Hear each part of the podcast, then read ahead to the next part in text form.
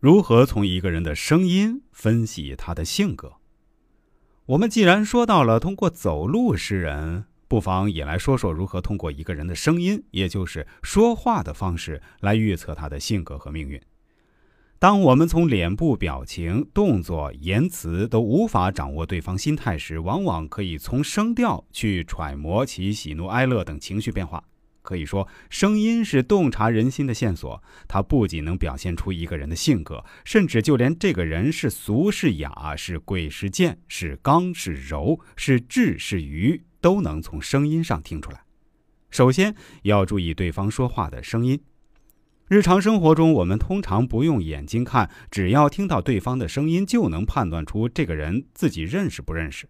如果认识，我们还能识别出具体是谁。道理很简单，人的声音各有特点，有的洪亮，有的沙哑，有的尖细，有的粗重，有的薄如金属之音，有的厚重如皮鼓之声，有的清脆如玉珠落盘。有的人身材矮小，声音却非常洪亮，即日常所说的声如洪钟；有的人生得高大魁梧，说起话来却细声细气，有气无力。可见，从一个人说话的语音能探知其性格。通过声音来看一个人，浅层的理解就是通过对方的声音，包括说话的声音、脚步声、笑声等，确定他是谁。当然，有一个前提就是必须对此人的声音很熟悉，一般是在亲人朋友之间才能辨别出来。这只是辨别人的身份。而高层次的理解是由一个人的声音听出一个人的身高、体重、品德、心性、职业爱好、学历、身份等，这是一个比较复杂的判断过程，必须有经验的积累。声音最能够陶冶人的性情，例如百灵的鸣叫能够使人心旷神怡，战鼓军号能够使人精神抖擞。声音能给人们带来很多享受，就连人们求偶的时候，也和鸟一样，是从婉转的声音开始的。因此，人在青春期的时候，对各种甜言蜜语的反应很强烈。声音可以分为声与音两个概念，即能够由声来识人，也能够由音来识人。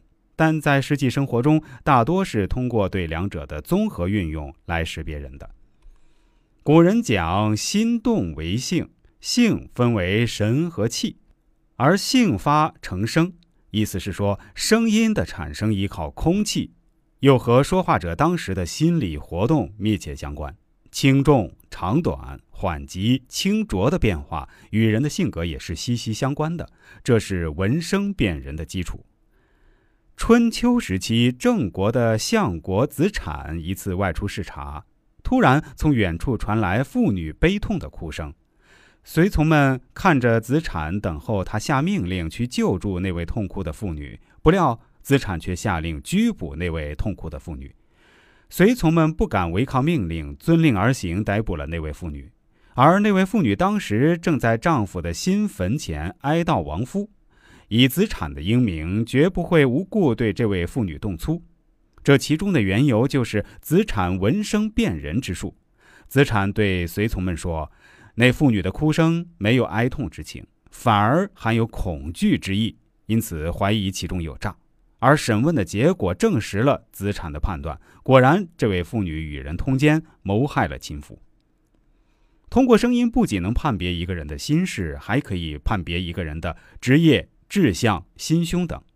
一般来说，内心清顺畅达的时候，声音就会清亮和畅；内心平静的时候，声音会平和；内心慢慢变得兴奋起来之时，言语就会变得偏激。对于通过声音来判断一个人的内心世界，《易周书视听篇》也有独到的论述：内心诚信的人比较坦诚，说话声音清脆，而且节奏分明；内心不诚实的人。比较心虚，说起话来支支吾吾；内心宽宏柔和的人，说话声音温柔和缓，就像细水长流，不紧不慢；内心卑鄙乖张的人，说起话来阴阳怪气，非常刺耳。这是由于他们心怀鬼胎。现代心理学认为，不同的声音给人不同的感受，具体有下面几种类型：一、声音洪亮，这一类人精力比较旺盛，具有艺术家的气质。有情趣、热情，也有荣誉感。二，音低而粗，这类人比较现实且有作为，或者可以说适应能力强，为人成熟潇洒。三，外带鱼尾音，这类人的精神比较高昂，具有艺术家的气质，男性会有点女性化。四，声音清脆，这类人活力十足，朝气蓬勃，性格比较外向。以上四种类型的声音，不管是在交易时，还是在说服别人时，都具有很好的作用。但是有利就有弊，也不能一概而论。什么声音好、招人喜欢，也与谈话对象、内容、地点等有直接的关系。